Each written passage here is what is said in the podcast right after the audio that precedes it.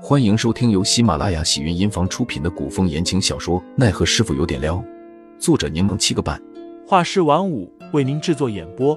一场古言爱情、官场恩怨的大戏即将上演，欢迎订阅收听。第十九章：成人之美。他本想要成人之美，但很显然，这朵高岭之花注定孤独终老。杜潇潇咬牙切齿的翻白眼。干脆闭口不言。二人先行到了约定的落脚客栈，客房却不多，刚巧只剩两间，一间天字号，一间人字号。两人将房间定了下来，将马儿交于小二，让他们喂些精细的草料。毕竟是乡野间的小客栈，天字号也仅仅只有一张床榻，只不过空间稍微大些，多了个屏风隔开的浴桶，还有一张铜镜梳妆台。待陈云斌他们赶到后。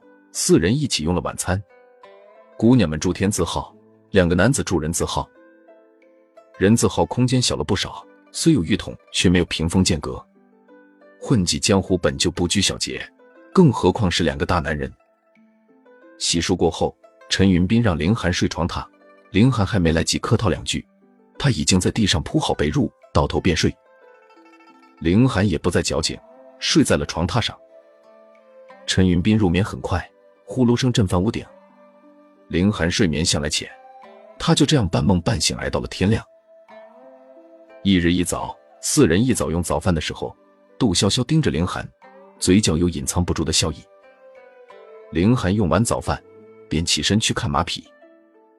杜潇潇笑嘻嘻的问陈云斌：“陈兄，你昨晚休息的应该不错吧？”陈云斌嘴巴里还塞着煎饼，点头答道：“尚可。”怎么了？你昨日没休息好？杜潇潇清亮的眸子里窝着一汪水，笑容中透露出几分狡黠，说道：“不是，我只是看你神采奕奕、精神焕发的模样，便知你昨夜休息的很好。”陈云斌对杜潇潇又多了几分敬佩。潇潇，你可真是观察入微，能推善断啊，我要多和你学习。几人动身准备赶路的时候，杜潇潇凑到凌寒身边，体贴的拉过对方的马。小师傅，你昨晚没休息好吧？杜潇潇笑的纯良温驯。虽然别人看不出来，但我多了解你啊！你眼里都是红血丝。小师傅今天还是乘马车吧，我来骑马。多谢爱徒关心。凌寒勾起嘴角，直接拒绝了。你的马术实在过于危险，为了你的生命安全，为师辛苦点没关系，还是你乘马车吧。切，还是我骑马吧。二人拉扯之际。陈云斌过来询问杜潇潇为何还不上马车。听到二人的言论，他干脆拉过马缰，说道：“我来骑马，你们二人一起上马车，自行商讨何人驾马，何人在车内休息。”杜潇潇因为马术不好，自然不能驾马车，最终计谋没有得逞。其实杜潇潇并非故意撮合凌寒与上官飞鹰，主要是上官飞鹰看凌寒的眼神太旖旎深情，二人形象匹配度极高。简直是金童玉女，天造地设啊！当然，这并非根本原因。杜潇潇怀有报复心理，既然凌寒此次下山要给杜轩琪带回去一个女婿，那他礼尚往来，也要给凌寒找一个对象。而且他有些好奇，不知道这个高冷正经的小师傅谈起恋爱来会是怎样一副模样。这几日四人游山玩水，赶路进程缓慢。又因杜潇潇要游湖，结果误了时辰。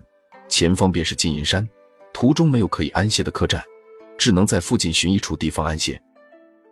杜潇潇随性洒脱，哪里都可以凑合一晚，但却委屈了上官飞鹰。杜潇潇连连道歉，好在对方性子软，好说话。几人寻到山间一处破庙，准备在庙内暂住一晚。陈云斌清理出一处干净的地方，将马车内拿出的被褥铺在地上。让两个姑娘在此休息。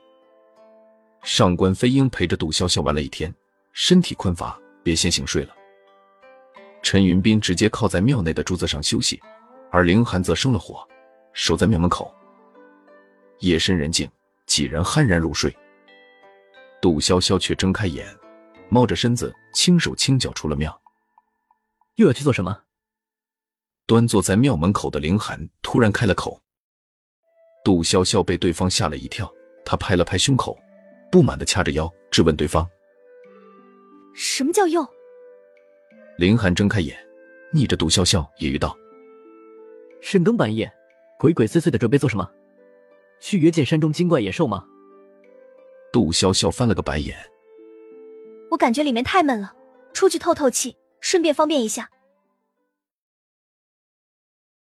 听众老爷们，本集已播讲完毕，欢迎订阅专辑，投喂月票支持我，我们下集再见。